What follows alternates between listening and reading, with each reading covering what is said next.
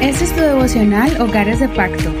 Bendiciones en este hermoso día. Espero que estén fortalecidos, que el Señor te esté dando consolación en medio de las luchas y las pruebas para que puedas salir victorioso de ella y así continuar en el camino de la fe, viendo las maravillas de Dios. Vamos a continuar con el estudio de la palabra de Dios y hemos comenzado el libro de Josué y hoy le corresponde al capítulo 3. El tema de hoy es el que abre caminos en medio de las aguas. Aquel que abre caminos en medio de las aguas. Josué capítulo 3 verso 1 al 8.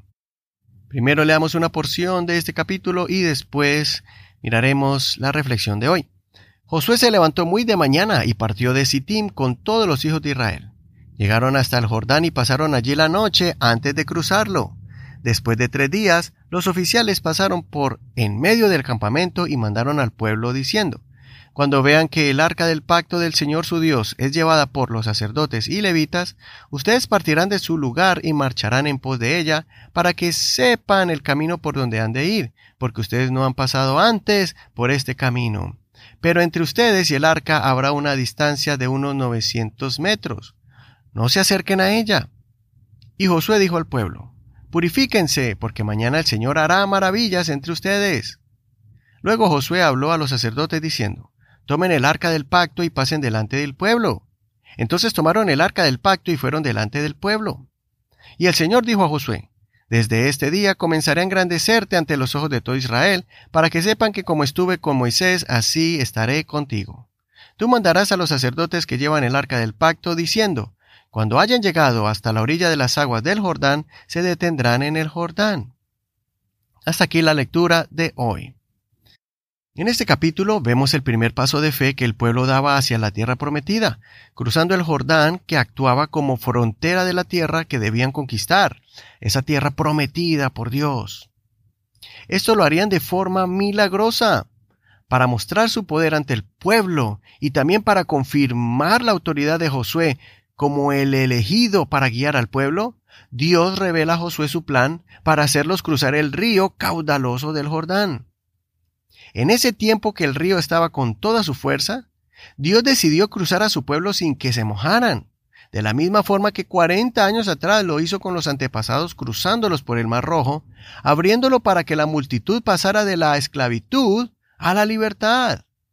Y en esta ocasión estaban pasando de la libertad a la plenitud.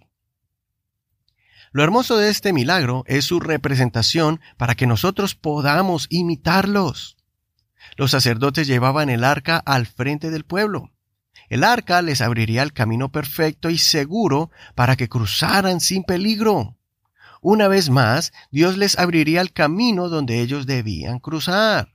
Los pies de los sacerdotes tocaron las aguas y las aguas se detuvieron río arriba las aguas se represaron y el pueblo pasó a salvo. Qué hermoso es meditar en la forma en que Dios obra a favor nuestro. Por medio de milagros y maravillas, Dios nos demuestra que Él todavía tiene el control de nuestras vidas, que nos guía por lugares imaginables, usando estrategias que nadie había entendido antes y haciendo realidad lo imposible. La Biblia dice que Dios es el mismo de ayer y de hoy. Yo te animo para que clamemos al Dios de Israel, para que muestre su poder en nuestras vidas y en la de nuestras familias. Pero debemos ponerlo a Él primero, que Él esté delante de nosotros. Recuerda que el arca era un cofre donde estaban la ley, el maná y el bastón de Aarón adentro.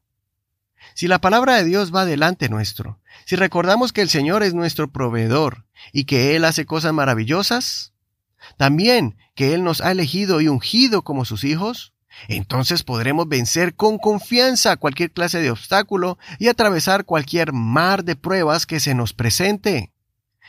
Si te encuentras frente a un río impetuoso como el Jordán, clama a aquel que abre camino en las aguas, como lo dijo el profeta Isaías en Isaías capítulo 43, verso 16.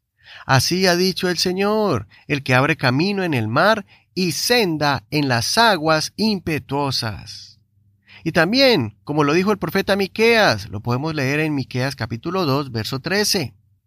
El que abre camino subirá delante de ellos y abrirán brecha. Pasarán por las puertas y saldrán. Su rey pasará delante de ellos y a la cabeza de ellos irá el Señor. Hasta aquí la lección del día de hoy. Soy Eduardo Rodríguez. Que el Señor siempre vaya al frente de tu hogar. Te recomiendo que escuches la canción Aquí estás, o en inglés es Waymaker. Esta canción te inspirará para seguir creyendo en aquel que hace caminos, que hace sendas donde no hay. Muchas gracias por escuchar este devocional, muchas gracias por tus oraciones a favor nuestro y también gracias por comprometerte con este ministerio para poder compartirlo y seguirlo transmitiendo en diferentes hogares, en diferentes casas y muchos corazones. Estamos en Facebook como Hogares de Pacto Devocional. Ahí puedes compartirlo en esta red social y también puedes escribirnos cómo este devocional ha sido bendición para tu vida. Bendiciones de Dios para ti. Hasta mañana.